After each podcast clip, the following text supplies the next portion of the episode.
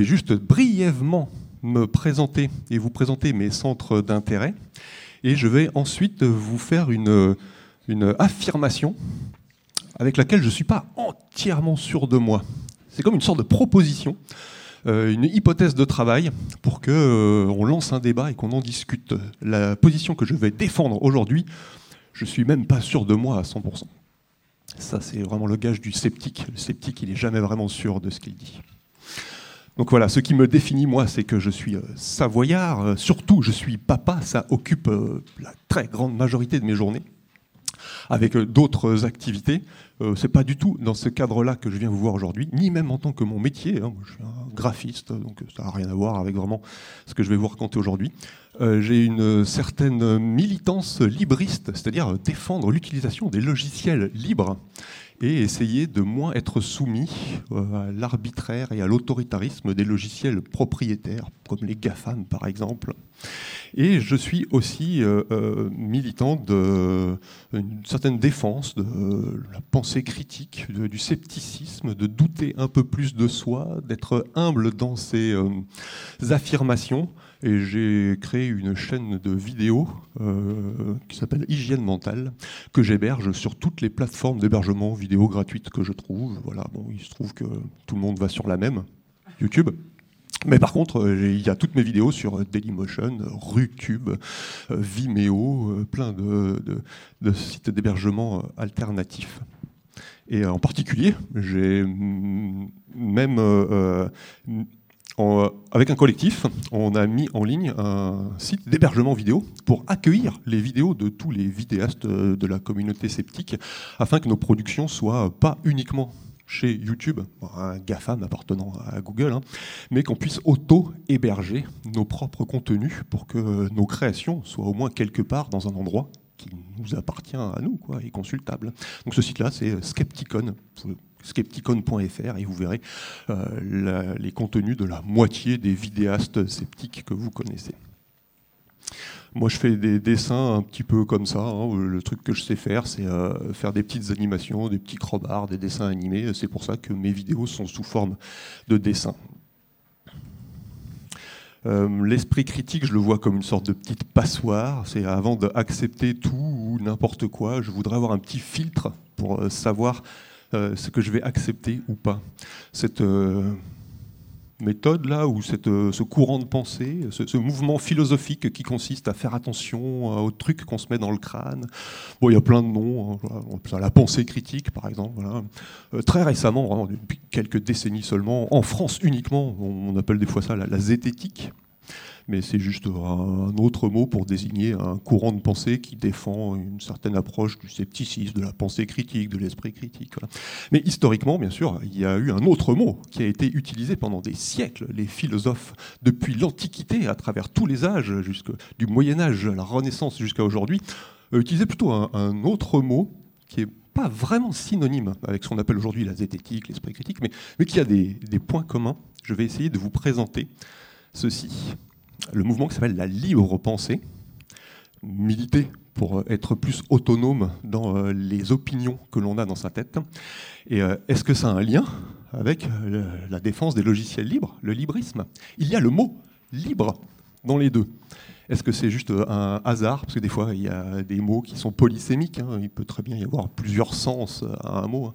Le mot liberté, c'est sûr hein, qu'il est polysémique. On peut l'utiliser dans plein d'expressions différentes pour des sens différents. Voilà. Est-ce que le point commun libre dans ces deux expressions, c'est pareil que je sais pas, rentrer dans l'histoire et puis euh, arrête de raconter des histoires.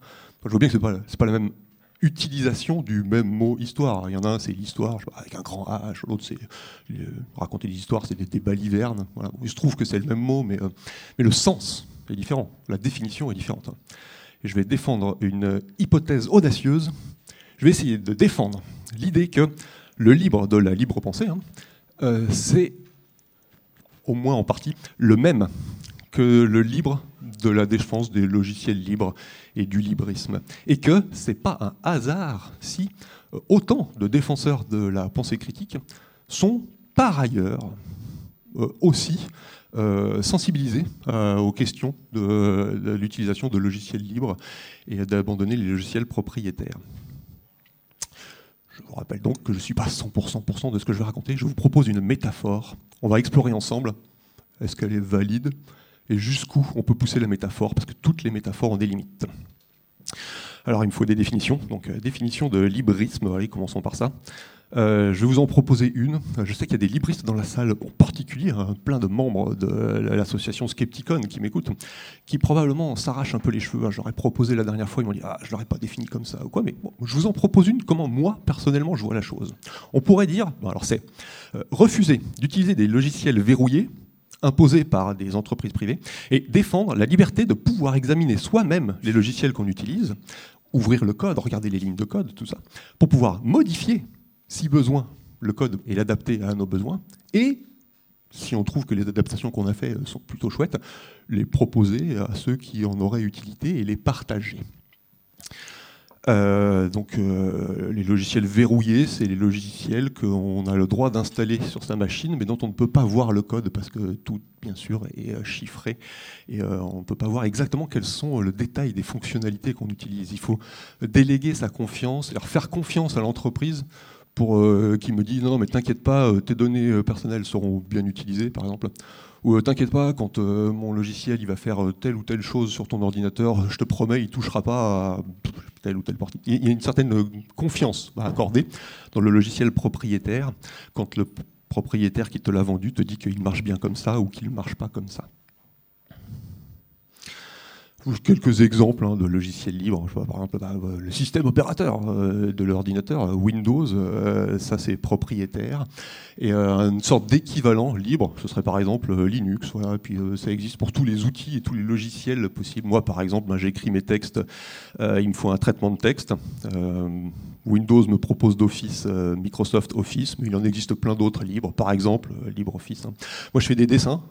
J'ai commencé sur euh, Photoshop. Je suis graphiste. Tout le monde veut que je leur enseigne l'utilisation de Photoshop parce que c'est le logiciel le plus utilisé pour traiter les images. Voilà. Puis je vais défendre un petit peu l'utilisation d'alternatives qui sont d'une qualité au moins équivalente. Hein. En particulier, par exemple, Blender. Ça me passionne, c'est la 3D, ça c'est vraiment un truc que j'adore.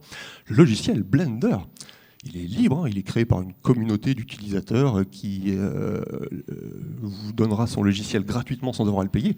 Les performances du logiciel sont très largement au niveau de tous les logiciels propriétaires, voire même mieux. Hein. C'est vraiment un projet qui est vraiment extraordinaire. Votre navigateur, vous pouvez utiliser euh, Fox plutôt que Chrome. Et puis bien sûr, vidéaste qui m'écoutait de la salle ou sur Internet quand ce sera retransmis veillez à uploader vos vidéos sur des, sur des plateformes que vous hébergez vous-même, avec Peertube par exemple, et communiquez avec euh, euh, votre public sur des réseaux sociaux euh, décentralisés et libres, comme Mastodon par exemple, plutôt que Twitter. Il y a quelques caractéristiques qui sont assez communément attachées au logiciel propriétaire ou au logiciel euh, libre. Euh, c'est euh, plus facile de rendre payant un truc propriétaire parce que ben, tu es le seul détenteur de ton code et celui qui le veut, il faut qu'il vienne te le demander. Alors que évidemment, quand c'est libre et que tout le monde peut le télécharger, l'ouvrir, mettre les doigts dedans, changer des trucs, ben, le, faire de l'argent avec, c'est plus difficile. Bon, en tout cas, le, vendre, c'est difficile. Après, il y a d'autres modèles participatifs ou d'autres modèles à base de dons. souvent, euh, c'est nécessaire que ce soit centralisé quand on est propriétaire YouTube. Pour aller sur YouTube, comment on fait? Bah, Il faut aller sur youtube.com. Il faut aller chez lui, il faut se déplacer chez le propriétaire pour utiliser. Alors que, ben, je sais pas, moi, un système décentralisé comme Peertube, par exemple, c'est euh, chacun télécharge le logiciel, installe son Peertube. Il y a un million de millions de Peertube partout en France. Chaque euh, groupe, association, région, municipalité peut avoir son propre Peertube. Et juste le code s'arrange pour faire tout communiquer, pour que tout soit accessible depuis n'importe où. Donc il n'y a pas de centre. Il n'y a pas, c'est quoi l'adresse internet de Peertube? Bah, Il n'y en, a pas. chacun a son Peertube chez soi. Euh, les logiciels propriétaires, c'est quelque chose de, de, dissymétrique. Moi, codeur, je crée un outil qui, je pense, a une certaine plus-value et j'essaie de le vendre à ceux qui vont l'utiliser. Il y a ceux qui codent, le codeur et son équipe de codeurs. Ceux qui utilisent, c'est pas les mêmes. Alors que dans les logiciels libres, souvent c'est non, nous là, tous ensemble, là, bon, on a une certaine activité euh, professionnelle ou associative, on a besoin d'un outil qui nous sera utile fabriquons-nous nous-mêmes notre outil pour nous. C'est-à-dire que c'est la communauté qui elle-même code son propre outil dont elle a besoin. Il n'y a pas de dissymétrie entre l'acheteur et le vendeur. Euh, donc c'est beaucoup plus collaboratif. Euh, je ne sais pas si vous voyez où je veux en venir. Euh, je vais essayer d'être plus explicite. il y a une saveur politique forte dans la défense des logiciels propriétaires ou des, des logiciels libres. L'aspect collectif, tous ensemble, tout le monde participe à l'effort collectif pour le bien commun ou bien euh, euh, la Startup Nation hein, qui doit euh, faire émerger des esprits brillants qui ont l'idée qui va servir au reste du peuple qui ne sont pas aussi calés, intelligents ou compétents. Et donc je ne sais pas comment vous vous organisez tout le spectre politique dans votre tête, si vous avez qu'un seul axe, je sais pas, droite-gauche, ou si vous avez plusieurs axes. Voilà. quelle que soit votre façon d'avoir un organigramme politique dans votre tête, c'est généralement assez facile de placer euh, la défense des logiciels propriétaires ou la défense des logiciels libres sur, sur un axe politique. Il y a un effet secondaire à la liberté d'accès au code des logiciels, c'est ce phénomène de fourche. Fourche, ça veut dire, euh, il y a un logiciel libre que j'aime bien, là, que tout le monde utilise, qui est cool. Juste, il manque juste une, petite fonctionnalité là, que j'aime bien. Là. moi, je me connais un petit peu en code, vu que j'ai accès au code, qui est open source. Je peux modifier un petit truc là, que j'aime bien, là, voilà, euh, et qui est utile pour mon métier. Il y a d'autres qui ont besoin du même euh, code. Là. Je leur propose, ils l'utilisent. Et ensemble, on, modifie tellement que ben, ça devient une sorte un autre logiciel. Ou alors même, euh, l'objectif initial du premier logiciel, c'était de remplir telle tâche.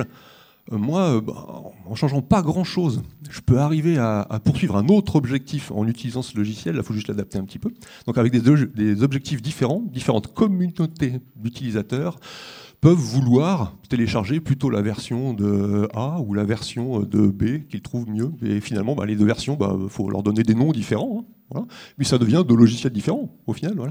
Et donc, euh, une des caractéristiques de l'accessibilité au code source, c'est qu'au bout d'un moment, vu que tout le monde met les doigts dedans, bah, il y a des nouveaux logiciels qui se basent, des modifications, des modifications de modifications, puis ça devient très vite euh, le bordel hein, à partir d'un moment. Euh, moi, je me base de celui-là, je m'inspire de celui-là, et puis euh, vu que je lui donne un autre nom, et puis une autre interface graphique que je trouve mieux, je lui donne un, nouveau nom, et puis bah, je le propose au téléchargement sur tel autre site sous un autre nom, et puis hop, ça fourche, ça fourche, ça fourche, ça fourche. Et puis voilà, il y en a certaines qui deviennent obsolètes, ou les communautés de personnes qui s'en vont trouver d'autres occupations et l'abandonnent. Et donc, il y a des logiciels qui, euh, qui, des lignes qui s'arrêtent, des logiciels qui meurent, et puis d'autres qui apparaissent sans arrêt. Ça, je pense que c'est un fonctionnement qui est assez euh, euh, caractéristique du, librisme qu'on retrouve un peu, mais moins dans les logiciels propriétaires. La libre pensée, par contre. Ah, ça, c'est beaucoup plus difficile à définir. Hein. Donc là, j'ai la page Wikipédia de la libre pensée. Hein. C'est beaucoup trop long, je vais pas vous la lire, c'est compliqué. Surtout qu'en en deuxième chapitre de la définition, là, deuxième ligne, hein, c'est marqué euh, il n'existe pas de définition qui fasse consensus. On sent déjà que ça va être euh, le bordel. Juste en regardant juste les mots-clés euh, vaguement en survolant, on sent bien que ça a un rapport avec ce qui nous réunit aujourd'hui, là, les rencontres de l'esprit critique. Euh, on voit que ben, ça désigne un mode de pensée euh, débarrassé des postulats religieux et qui s'appuie principalement sur la logique, euh, la raison, c'est-à-dire le rationalisme et l'empirisme pour se faire une opinion, et le doute pour éviter tout dogme. le doute, ça veut, dire, que ce mouvement, il est inclus dans le scepticisme, douter de ses propres opinions. Et, euh, euh, le rationalisme et l'empirisme pour se faire une opinion, bon, bah, ça c'est clairement euh, la branche du scepticisme qu'on appelle le scepticisme contemporain ou scepticisme scientifique. Ou plus exactement le rationalisme critique. Ce qui est très proche donc de tout ce qui nous réunit aujourd'hui au REC ici. Les divergences sur les moyens employés pour parvenir à des sociétés moins inéquitables. Ah oui, on voit aussi qu'il y a une forte dimension politique. L'objectif de tout ça, là, d'avoir des pensées rationnelles, logiques, euh, c'est de créer une société plus équitable. Au moins, le mouvement de la libre pensée, il est très clair sur ses objectifs politiques, il n'y a aucun doute. Ce qui est beaucoup moins le cas dans des mouvements euh, autres, je sais pas, comme la zététique ou les noms qu'on appelle aujourd'hui, qui se prétendent plutôt apolitiques ou ne pas s'occuper de politique. Le mouvement de la libre pensée, lui, euh, savait où il allait politiquement. Alors plutôt que de regarder des définitions, euh, on tape libre pensée sur Internet, et les sites qui apparaissent, c'est par exemple la Fédération nationale de la libre pensée. Euh, qui a des milliers de membres. C'est une grosse association. C'est bien plus gros que tout le REC réuni et toutes les associations qui, euh, constituent les gens qui sont dans cette pièce. C'est vraiment des, gros mouvements. Euh. et bah, le sous-titre parle de lui-même hein. ni Dieu, ni maître, abat la calotte et vive la sociale. Ni Dieu, ni maître, c'est anti-cléricalisme et un mouvement une politique moins autoritaire. Abat la calotte, vive la sociale. Très marqué à la fois philosophiquement sur le rationalisme et euh, politiquement. Euh, sur chacune des pages, il y a un petit rappel de la définition de ce qu'est la libre pensée. Donc la libre pensée se réclame de la raison et de la science. Elle n'est pas un parti, elle est indépendante des partis. Elle n'est pas une église, elle n'apporte aucun dogme.